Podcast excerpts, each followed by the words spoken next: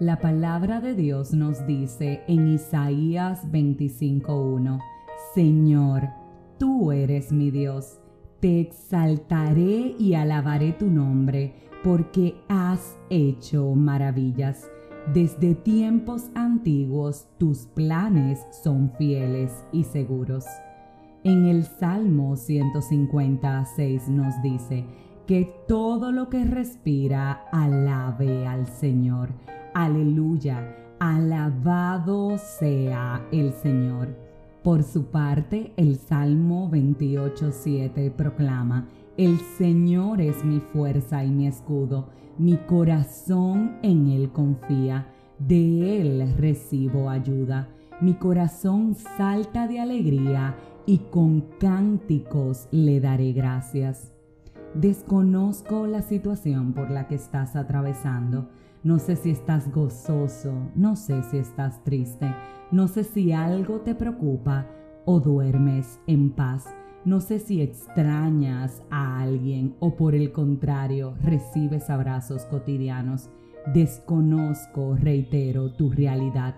Pero si algo puedo decirte es que si conoces al Señor y si le crees a Dios, sin importar cómo estés, sin importar tu circunstancia, vas a alabarlo todos los días de tu vida. Así es, proclamarás cánticos de alabanza que no cesarán en tu boca si amas al Padre con corazón sincero.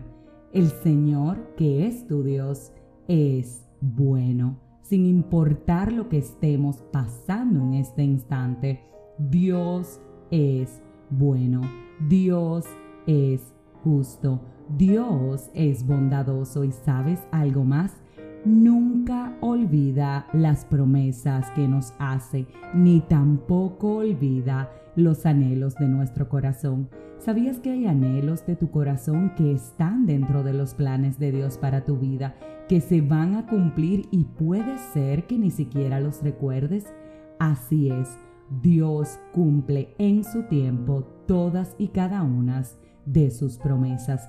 Por eso Él merece, como dice la palabra, que haya continua alabanza en nuestra boca, que le exaltemos, que le adoremos, que reconozcamos que Él es infinitamente misericordioso y que su gracia nos acompaña todos los días de nuestra vida. Por eso hoy Hoy levantemos una alabanza y una adoración al Señor en la que le digamos, como dijo Isaías, te exaltaré y alabaré tu nombre, porque haces maravillas.